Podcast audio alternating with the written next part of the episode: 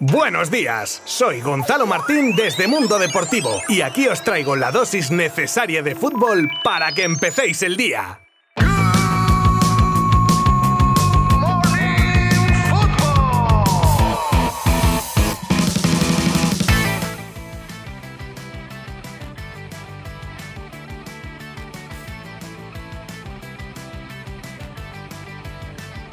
Nos acercamos ya al Ecuador de la competición liguera y en esta jornada, a falta del partido de hoy entre Getafe y Athletic, se empiezan a afianzar varios equipos, entre ellos el Real Madrid, que sigue líder ahora a 8 puntos del segundo, el Sevilla, que ganaba su partido al igual que los merengues, a la Cruz, Barça y el Atlético de Madrid, que decepcionaban a sus seguidores con sendas derrotas. En cuanto a los partidos de ayer, el Rayo vencía a un español que regalaba los 3 puntos a los madrileños, en la lucha de la zona baja, el Elche ganaba 3-1 al Cádiz, que cierra los puestos de descenso Levante y Osasuna empataban a cero y cerraban el domingo de fútbol el Celta y el Valencia con la victoria de los visitantes por un gol a dos.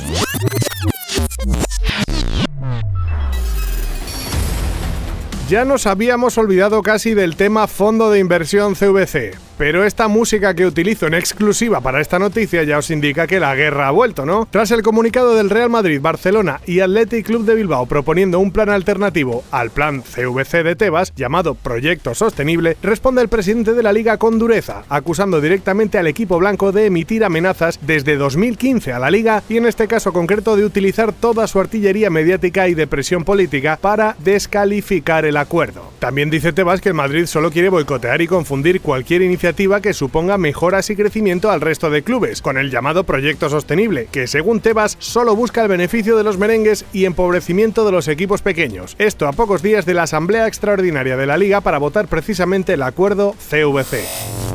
Corría el minuto 17 del Real Sociedad Real Madrid cuando Karim Benzema pedía el cambio y saltaban todas las alarmas y viendo la cara de preocupación de Ancelotti no hacía presagiar nada bueno. Pero los primeros informes médicos descartarían una rotura muscular y aunque el francés se perderá el partido contra el Inter de Champions, haría todo lo posible para llegar en condiciones al derby contra el Atlético de Madrid del domingo. Hoy se realizarán nuevas pruebas y todo apunta a Jovic como sustituto de Benzema.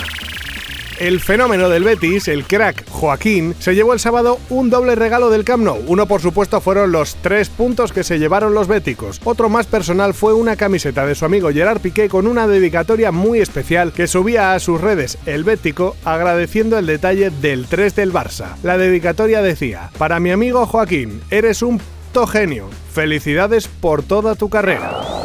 De las cinco grandes ligas europeas, el Real Madrid es el mejor líder con solo un partido perdido. Y con 39 puntos a estas alturas alcanza la tercera mejor marca liguera en los últimos 26 años desde que la liga se suma 3 puntos por victoria. Solo superando estos números por los 40 que llevaban en la jornada 16 en la temporada 2011-2012 y su récord que lo tenían en 41 puntos justo la temporada anterior a esta. Si el equipo blanco mantuviese el ritmo estaría virtualmente alcanzando o incluso rebasando los famosos 100 puntos monumental rajada del joven jugador del Dortmund Jude Bellingham, que se quejaba del penalti pitado en el derby alemán contra el Bayern, que acabó con la victoria de este último por 2 a 3. Hasta ahí, nada anormal en una queja, si no hubiese sido porque tuvo que recurrir a sacar cosas del pasado del colegiado Zauyer, que parece ser estuvo relacionado con un escándalo de corrupción. Para mí, un poco feo el juego sucio que utilizó Bellingham en este caso.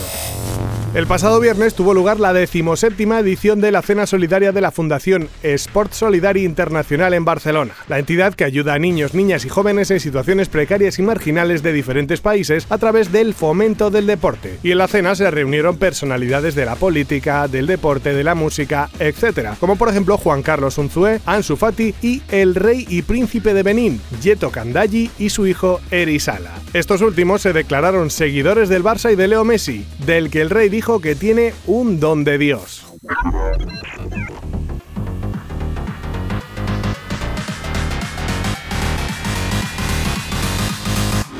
Empezada la semana con noticias frescas, os invito a volver a escuchar mañana este Good Morning Football que seguro que os trae muchas, muchas cosas interesantes. Ya sabéis que podéis entrar también en www.mundodeportivo.com y en nuestras redes sociales para actualizar las últimas noticias del mundo del deporte. Gracias un día más por estar ahí. Mañana nos escuchamos. Adiós. Mundo Deportivo te ha ofrecido Good Morning Football, la dosis necesaria de fútbol para comenzar el día.